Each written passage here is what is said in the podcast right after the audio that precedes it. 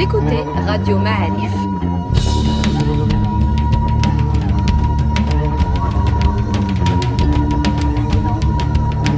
Le podcast Histoire.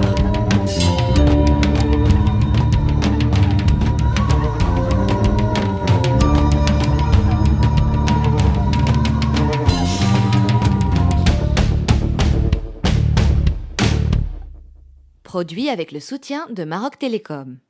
Bienvenue à vous les amis dans un nouveau podcast de Radio Mahalif, un podcast histoire. Euh, Aujourd'hui, nous avons le plaisir d'accueillir un ami, Jamel Khalil. Bienvenue, bienvenue dans ce podcast. Merci beaucoup, je suis heureux toujours de venir euh, Et je suis doublement heureux parce qu'aujourd'hui, on va parler de musique. Alors, je le dis en toute transparence, je n'ai rien préparé parce que pour la première fois, je ne pars pas de zéro. Et toi non plus d'ailleurs, puisque tu as des choses à nous dire sur ce sujet très riche. Alors, par quoi on commence? Le sujet il est tellement dense parce qu'il est, il est ancien qu'il est difficile de mettre des catégories et de dire on va parler de ça, on va parler de ci, on va parler de, de la musique marocaine, on va parler de la musique rock, on va parler de...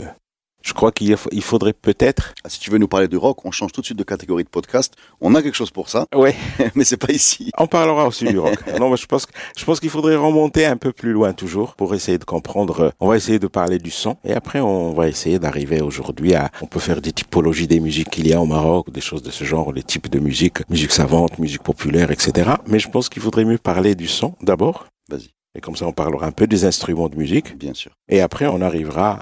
Peut arriver au Maroc, on peut arriver aux genres, aux genres musicaux. Donc pour le son, Le son, il existe partout. Il existe dans la nature, il existe dans le mouvement de n'importe quel objet.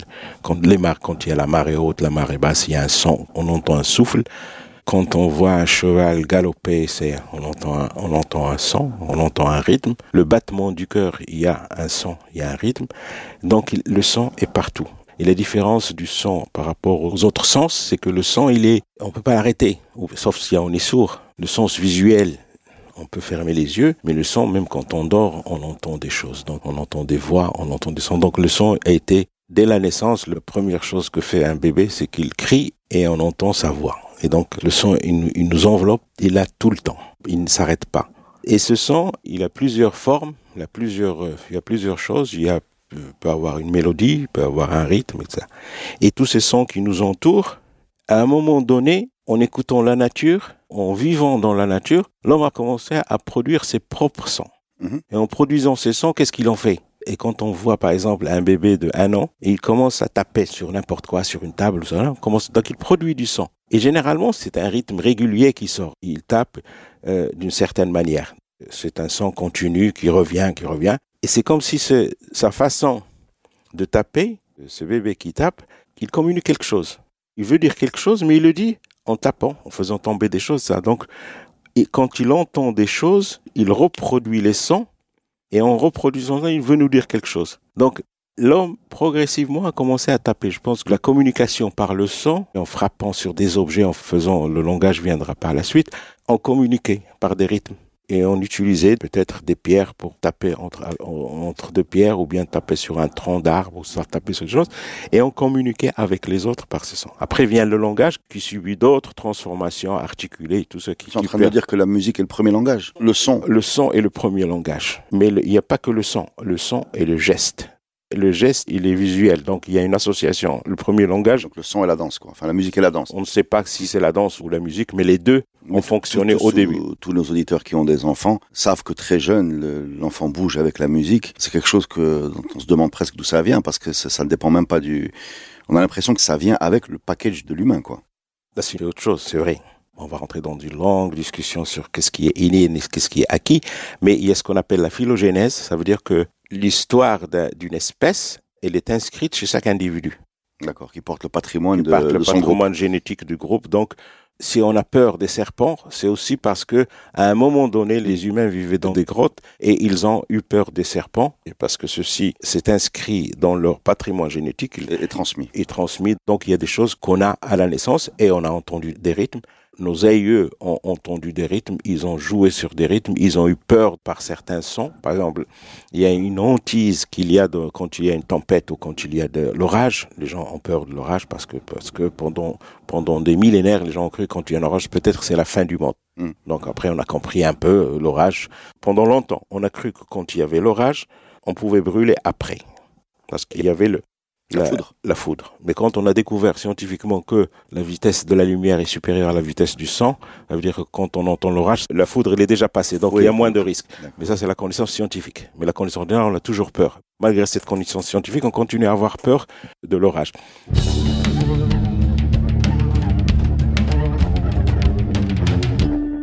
Pour le sang, il y a eu création. À un certain moment, l'on a compris que bon, en tapant sur des objets, et il y a eu création d'instruments de musique. Et ces instruments, les premiers instruments des- de musique, c'était des, instruments qu'on appellerait idiophones, ça veut dire avec un seul son. On tape sur quelque chose, on a un seul son. Percussion. Percussion, mais ça dépend laquelle. Ça Percussion mononote. ouais, mononote, c'est une percussion sur du bois, sur un métal, entre deux pierres, les castagnettes, les crotales, etc. Après, progressivement, on a inventé ce qu'on appelle les symphones avec plusieurs sons. On peut faire de la percussion sur une derboka ou sur un tam-tam ou quelque chose comme ça, mais en touchant, on change le son. Le bendir. Le bendir ou le, Trois sons. comme l'instrument africain, le, Tam tam. Le djembé. le djembé, tout ça. Donc, euh, tous ces instruments avec une membrane, parce qu'en touchant la membrane, on s'est rendu compte qu'en touchant la membrane, le son variait. Bien sûr. Ça, c'est les instruments, les symphones, mais c'est surtout des percussions. Après, il y a d'autres instruments qui sont, qu'on appelle les cordophones. Tout ce qui est corde, ça peut être un fil tendu. Et au début, on tapait sur le fil. Et à un moment donné, on s'est rendu compte qu'en variant la longueur du fil, On varie la fréquence. ouais, si on varie au tiers, on a, on a la quinte d'une note. Et progressivement, on a, découvert, il y a eu des découvertes. Après, il y, a, les autres instruments, les aérophones qui sont un peu plus compliqués. C'est tous les instruments avant, de la flûte, du nez, la flûte, flûte de pont et tous ces instruments avant. Donc, on a commencé à avoir inventé plusieurs instruments.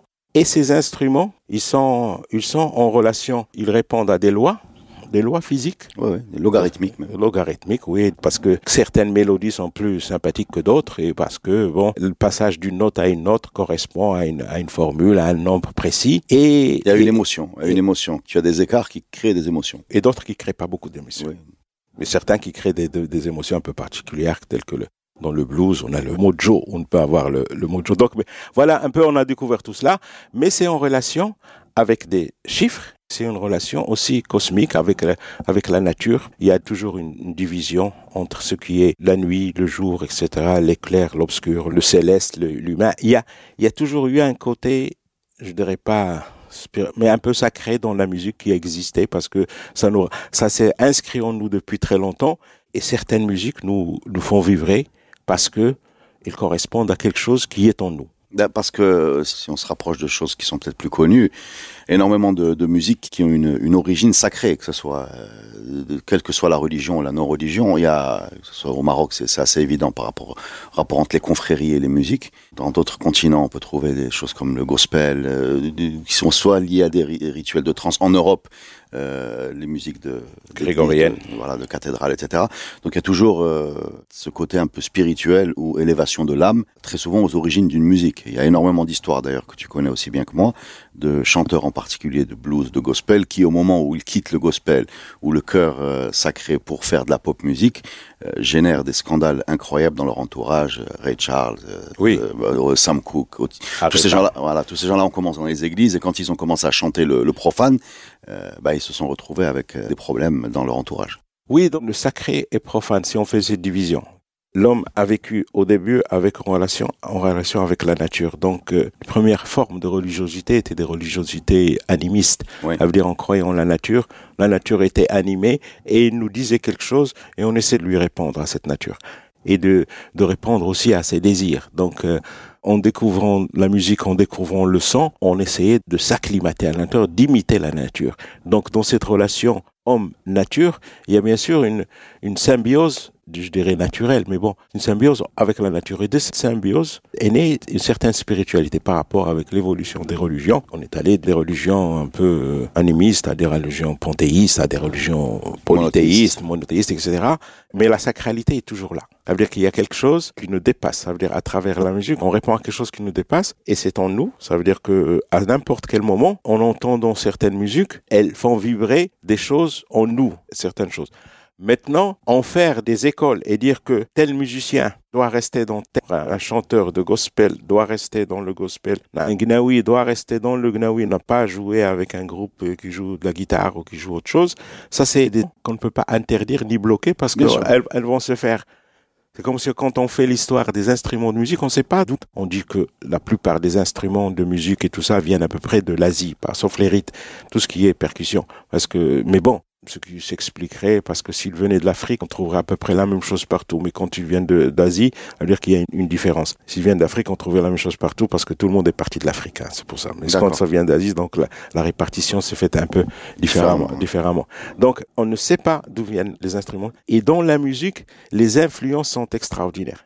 Donc on va voir un instrument qui a évolué dans un pays, on va le trouver dans un autre pays. On va voir la guitare qui est passée par le Mexique et tout ça, le, le oud qui s'est transformé un peu en un autre un peu différent, une guitare à quatre cordes qui est arrivé au Mexique et après qui est remonté au sud des États-Unis, en Louisiane, et qui est remonté Memphis et toutes ces régions, qui a permis aux Afro-Américains de jouer du blues. C'est pour ça que dans, même dans le blues, des fois, dans certaines gammes, on voit des sonorités un peu pentatoniques qu'on retrouverait dans la musique arabe et tout cela. Il faut dire aux gens euh, que les, les, cinq notes qu'on appelle la pentatonique, qui est beaucoup en Afrique de l'Ouest et qu'on retrouve chez les Gnawa, c'est les mêmes cinq notes qu'on retrouve dans le blues qu'on retrouve dans le blues et qu'on retrouve en Chine. Ce qui est particulier, ça commence à traverser. Il faudrait beaucoup de travail d'anthropologie pour pouvoir savoir, mais on retrouve les, quand on note ces cinq notes. On trouve les cinq notes. Dans le blues, c'est rajouté une note, ce qu'on appelle euh, la note bleue. Blue note, oui. Donc qui, qui s'est rajoutée, qui était un peu le, la blues, la, la, note un peu maline, qui donne ce que le, les bluesmen appellent le, mojo. Mm. Et c'est pour ça que certaines guitares avec lesquelles on joue peuvent être, euh, rien que pour donner un exemple, les guitares avec lesquelles ont joué les grands bluesmen que B.B. King et tout ça, Freddie King et tous les autres, euh, donc tous les, ou John Lee Hooker, tous les, guitares avec lesquelles ils ont joué sont considérées comme des guitares qui possèdent quelque chose. Oui, qui ont un pouvoir. Qui ont un pouvoir, ce qu'ils appellent le mojo. Et c'est la même chose pour les Ginbri et Gnawi, donc on retrouve c'est les mêmes histoires. Un, un il faudrait trouver quelqu'un qui, qui vous le fasse. C'est pas seulement un, côté technique, c'est pas. C'est un supplément d'âme. Oui, et ça veut dire quand il a travaillé, il a fait des fumigations, il a fait un certain nombre de choses.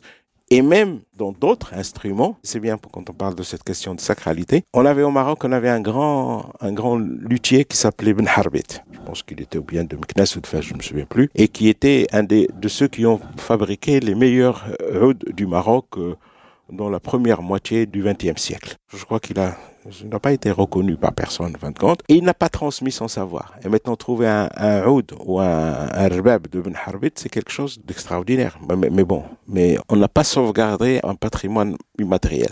Alors que, par exemple, au Japon, un fabricant de sabres qui a un, il est considéré lui-même comme un patrimoine national. Donc, ou bien le, le, le, cas le plus connu, c'est celui des, des violons euh, Stradivarius. Oui.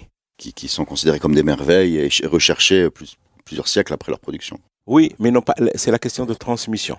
Ça veut dire, j'ai un savoir faire parce qu'il y a une, différence essentielle enfin entre, à faire entre le savoir traditionnel et le savoir moderne.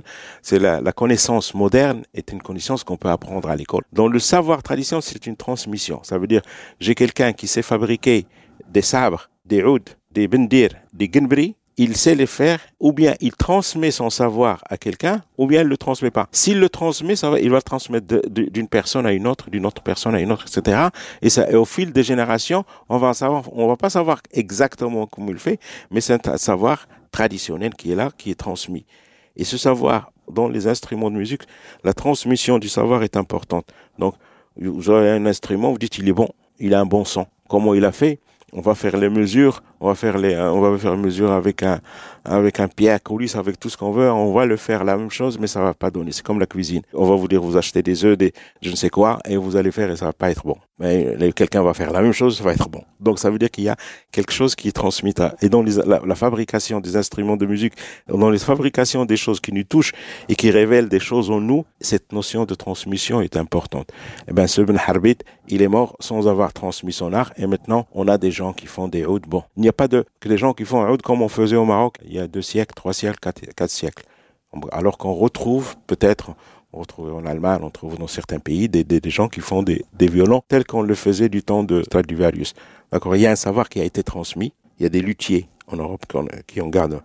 Au Japon, c'est extraordinaire. Il y a beaucoup de choses qui sont transmises. Et on a considéré un moment, par exemple au Japon, on a considéré des, pas seulement une musique tels que le reggae, peut-être maintenant le technawit, on a considéré des gens, des personnes, comme un patrimoine national. puisqu'on parle de transmission, Hum. il y a une sorte également de, de miracle, on a envie de dire, puisque ce sont des musiques, pour parler, rester sur le Gnawa, Hum. non, non écrites et Hum. qui ont traversé plusieurs siècles en pure transmission orale et qui, la transmission orale, je peux, je peux te le dire parce que je l'ai testé, avec une vraie rigueur, euh, parce que tout porteur de cette tradition avait l'impression qu'il devait transmettre ça de façon identique et complètement fermée. C'est-à-dire que on peut pas rajouter une note, on peut pas en enlever une. Et si tu veux apprendre ça, tu l'apprends comme ça, parce que c'est comme ça qu'on a réussi à la faire euh, perdurer, malgré, disons, le, peu d'accès, euh, que ce soit au financement ou bien à la, codification, ou bien à l'écriture, ou même au respect d'ailleurs dans, dans certaines musiques traditionnelles. Et elles sont restées vivantes. Oui, et il y a aussi le. C'est vrai ce que tu dis. euh, elles sont restées vivantes parce qu'il y avait cette rigueur, il y avait le. Mais il y a derrière tout cela, il y a l'éducation de la personne qui a été éduquée dans cette rigueur. On a fixé des barrières. Quelqu'un il ne va pas faire, il va pas faire lila en Ramadan ou des choses comme ça. Je, Oui, dis, bien là, sûr. je dis un peu n'importe quoi. Un musicien, un malem, a formé peut-être son fils ou son, son neveu, ou avec le malem aussi, il lui a pas donné l'instrument tout de suite. Il a joué pendant, je sais pas, jusqu'à 10 ans, 15 ans, il a joué avec les persians, il a, il a appris le rythme.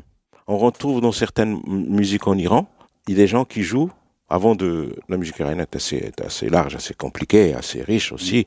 Euh, on retrouve des gens pendant 20 ans, jusqu'à l'âge de 20 ans, ils passent leur temps à jouer au rythme et à chanter. Et quand ils l'ont bien, pendant longtemps, hein, après on leur donne l'instrument, et quand on donne l'instrument, ils ont déjà toutes les mélodies dans la tête, tous les rythmes dans la tête, ça va différer. Donc, pour les Gnawa, on fait à peu près la même chose. Ils jouent les instruments, ils jouent les castanières, et à- au bout d'un certain temps, ils ont déjà le rythme dans la peau. Et quand et, et ils ont participé à des soirées, ils ont participé à l'île, ils ont, ils baigné là-dedans. il, il a vu ce qu'il faut faire, des choses qu'il ne faut pas faire, etc. Il y a un ensemble de règles, un ensemble d'interdits, il y a beaucoup de sacrés dedans. Il y a une discipline quasi militaire, même si, même si on a, quand on voit un grand, on a l'impression que c'est décontracté et tout ça, il y a une, une vraie discipline qui fait qu'au bout, au bout d'un certain temps, quand on donne l'instrument, c'est comme si on lui donnait une, une offrande et comme il, il lui devait un respect. Et les cordes se font à une période de l'année. C'est lui qui doit faire ses cordes, c'est lui qui doit tendre ses peaux, c'est lui qui doit, qui doit creuser le bois pour faire le gunbri, c'est lui qui va casser le pour le pour le pour le son pour le son métallique qui a un, rôle important. C'est lui qui doit tout La faire. tête. Un musicien fait son instrument. Ça c'est important. Il ne fait pas que jouer d'un instrument. Il sait quand l'instrument est Il est porteur d'une tradition euh, intégrale Oui. qui ne se limite pas aux notes. D'ailleurs, quand on discute avec les, les Gnawa, ils font la différence tous de façon très claire entre ce qu'ils appellent lila, c'est-à-dire euh, avec l'ensemble du rituel, et sala, qui est un spectacle, éventuellement dans un festival ou à l'étranger ou bien en fusion. Mais quand on leur parle de lila, on rentre dans une case très précise où là, toute la rigueur dont tu as parlé se met en route. Et là, ni tu rajoutes une note, ni tu enlèves une corde. On est, Oui, et il y a un déroulement, il y a les couleurs à respecter. Voilà, le déroule Et, l'ordre euh, des couleurs. Jamal Khalil, on a l'impression, pour revenir au Maroc, on a une richesse extraordinaire en termes de, de production de musique traditionnelle, très diversifiée. Si on imagine un musicien de par exemple, et, un Gnawi, ou bien un musicien Haïdous, Ahwesh, Ahmed Shajil, Ella, on est quand même dans des mondes très très différents, très loin, en termes de, gamme, de ton, de temps, de choix d'instruments, etc. Et qu'en même temps, ils sont tous nous. Euh, comment, dans notre histoire, on a pu euh, construire cette diversité, cette richesse de choses qui sont encore en plus vivantes? Qui sont encore en plus vivantes, euh, je ne sais pas pour, encore pour combien de temps, parce qu'il y a quand même un effort à faire pour que, pour que ces musiciens restent, et pour que cette musique reste, et qu'elle vive et qu'elle se maintienne. On revient à la notion de, de, de soutien, de transmission. Mais, Mais- mais mais, juste- comment on en est venu là? Oui, Comment au Maroc on est arrivé à cette diversité? Ça, il y a des réponses un peu historiques et euh, anthropologiques assez, assez simples. Je crois pendant longtemps, le Maroc était géographiquement considéré comme un- une sorte de fin du monde. Les gens arrivaient L'impasse. La, la- la- L'impasse. la fin de la rue. on arrive, on arrive par, on arrive par l'est, on, On on, on arrive, on traverse l'Atlas et on- il n'y a plus que la mer. Même ibn Nafi est arrivé après, il a fait demi-tour. Il y a plus, euh, on, on, On peut venir aussi du sud. on vient du sud, donc il faut traverser le désert. C'est quand même un peu plus compliqué. Quand on vient du nord, bon, on, s'arrête là. Donc le, le, Maroc, pendant des, je vais pas dire des millénaires, mais depuis les Berbères et tout ça, les Amazirs et tout ça, donc c'est à peu près trois ou quatre millénaires. Bon, il a été un creuset. C'est comme euh, les choses, c'est- et on s'est retrouvé avec une sorte de précipité. Ça veut dire que les choses arrivent et tombent et elles restent. Donc on a des, des influences du nord, ça peut aller du Visigoth et tout ça, des, des influences de l'est, des influences du sud, du Sahara et des influences africaines, donc africaines, euh, moyen-orientales, du nord et ça s'arrête là. Ça ne bouge plus. Et ça fait un mélange. En plus, les régions étant différentes, on a une variété géographique, on a le désert, les montagnes et tout ça. Et je crois que les régions aussi encouragent la construction d'un type de musique. La musique du désert n'est pas la musique de la montagne. Parce que déjà la propagation du son n'est pas la même, ne se fait pas de la même façon et, et, et les cérémonies ne sont pas les mêmes. Les, parce que la musique aussi est liée à des cérémonies. De cérémonies, ça peut être des cérémonies liées à la pluie, liées à la, liées à la, la récolte, à, à, la récolte, au mariage. Au, au mariage, à la chasse, à la guerre. Les premiers tam-tams qui étaient utilisés, par exemple, les gros tabal qu'on appelle les gros, les gros instruments à, à son. Il était Tambour, des tambours, les grands tambours, utilisés aussi par l'Ignaoui durant l'empire almohade et almoravide, c'était des instruments qui étaient utilisés uniquement par les militaires, parce qu'on les utilisait durant les guerres et on faisait du bruit avec. Alors, quand on a, vous avez une armée de batteurs qui étaient là, et vous avez ce son, l'ennemi les, avait très peur, parce ouais. qu'il ne savait pas de quoi. Donc, on avait comme ça des, des sections musicales. Des, des sections des, rythmiques, rythmiques. puissantes. Puissantes pour faire euh, créer l'effroi faire peur aux gens. Et monter le moral du soldat aussi. Oui, et de toute façon, les généraux, ils criaient aussi, et ils avaient aussi de la musiciens qui les poussaient. Donc là, c'est un instrument de guerre aussi, certains instruments. Hein. Le Réta a été utilisé par Jajouka aussi. Un des objectifs de, des groupes de Jajouka dans le nord du Maroc, tout ça, c'était c'était réveiller le, le, sultan aussi, donc réveiller le sultan dans une musique douce. Donc la musique a toujours été, été alliée au pouvoir. On a aujourd'hui des danses qui sont clairement euh, guerrières déjà, avec parfois des fusils, euh, parfois des, des mouvements euh, martiaux, on a envie de dire. Oui.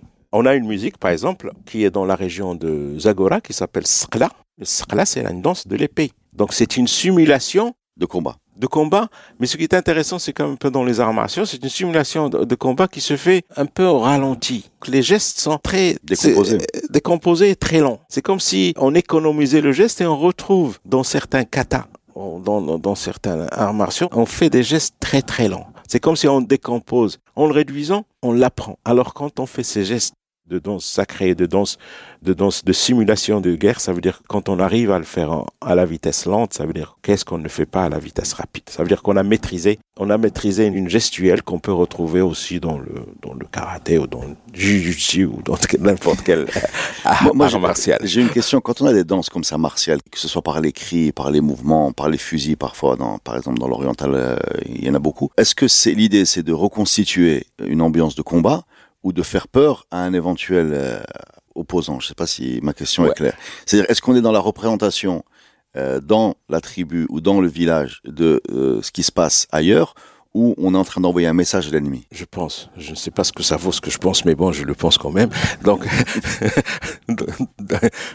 je pense que c'est d'abord par rapport à soi quand on fait quelque chose, on le fait d'abord pour soi. Et je pense qu'on fait pour soi, on veut réduire sa propre peur. Je pense que c'est d'abord cela. Ça veut dire que si je, si je fais, c'est comme maintenant dans, dans des compétitions de, de, euh, aux Jeux Olympiques et tout ça, un joueur, quelqu'un qui va le 100 mètres, il, il fait des gestes, il, il fait répète. un certain nombre de choses pour dire, il se dit, je peux le faire. En faisant ces gestes, ça veut dire que c'est des gestes que je peux le faire pour de vrai. Donc, je calme la peur qui est en moi. Donc c'est dans, dans, dans, cette théorie, ces danses seraient une sorte de répétition, le fait qu'elles soient synchronisées, chorégraphiées, fait qu'on la fait tous en même temps, on est fort, on va y arriver demain. Oui, et on a ça. moins peur. D'accord. On a moins peur parce que euh, je, je, ne sais pas qu'est-ce qui se passe quand on part à la guerre, mais je pense qu'on a peur. C'est clair, avec tous les tambours, avec ou sans tambour.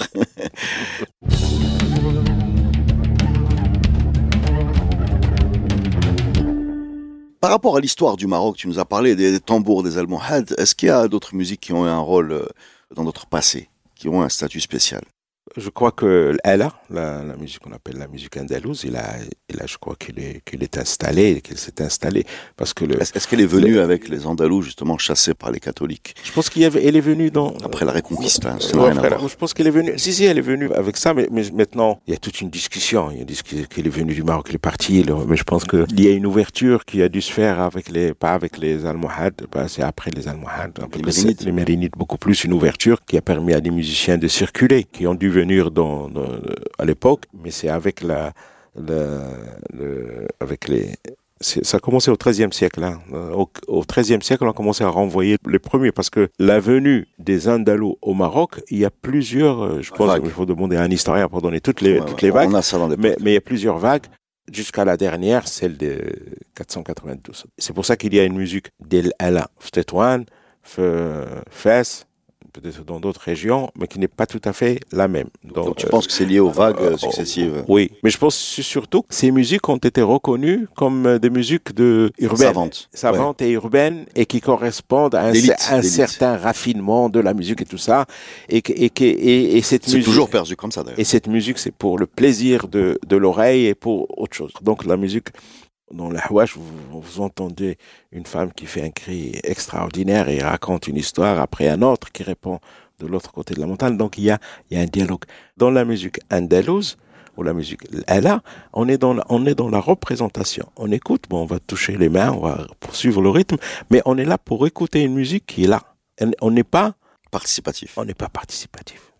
Sauf, sauf par le corps, parce que le corps, le, corps ne ment pas, il, exprime euh, euh, des, choses. Je veux dire qu'il y a des musiques populaires participatives et des, musiques savantes moins participatives. Moi, oui, parce que l'objet n'est pas là. L'objet est d'écouter et de, et de, voyager. et de méditer là-dessus. Mais dans, le, dans la, la vous, vous avez dans une fête, tout à l'heure tu as parlé de la fête, vous allez dans une fête, on va mettre toutes les musiques du monde, et à la fin, dès qu'on va mettre la tout le monde va se lever et c'est tout. Après, aucune musique ne marchera par la suite. faire. ça veut dire qu'il y a quand même quelque chose qui est. Ben justement, moi j'ai une question par rapport à ça. On est un pays plutôt conservateur. On a eu même des, on va parler des Almohades, des dynasties euh, austères, on va dire austères, voilà. Pourtant, la musique, qui est considérée comme un plaisir euh, parfois coupable, n'a jamais disparu de la vie des, des gens. Comment, comment, cette résistance extraordinaire euh? Moi, je pense que le, même même sous les nazis, il y a des choses qui n'ont pas disparu. Donc, l'humain est vivant. Être vivant, c'est avoir la capacité de résilience et de résister à n'importe quoi. Je pense même les périodes, même sous Staline. Donc, il y a des périodes, les gens courent, c'est comme l'arbre de sol, le judo et tout ça. Les gens ploient, les, en attendant que ça passe. Eh ben, ils peuvent ployer, mais euh, euh, être dans une situation de repli pendant un, deux siècles les peuples ont une force intérieure qui est là. Donc la musique est là, elle sera toujours là, quoi qu'on dise, quoi qu'on fasse, même si on dit qu'elle est interdite, que c'est l'œuvre de Satan. Mais le rythme, le fait de parler, c'est une musique. Le rythme, c'est une musique. La respiration est une musique. Le battement du cœur est une musique. Donc, elle est en nous. On peut pas interdire quelque chose. On peut pas dire aux gens arrêtez de respirer. Déjà, le moment, au moment où ils respirent, il y a un son. Et le son, il y a des musiciens, aviciens, ils faisaient ça. Et des, des musiciens qui écoutaient. En écoutant le son, ils arrivaient à savoir quel quelle maladie la personne avait. Maintenant, avec le stéthoscope, on écoute le son des branches et on a une idée. Donc, il écoute une musique et donc, quel que soit X, la musique restera là. C'est très bien, c'est un super mot de la fin, elle sera toujours là. et ça, ça, nous rassure. Merci Jamel. Merci. À la prochaine pour un nouveau podcast Histoire, les amis, sur Radio Malif.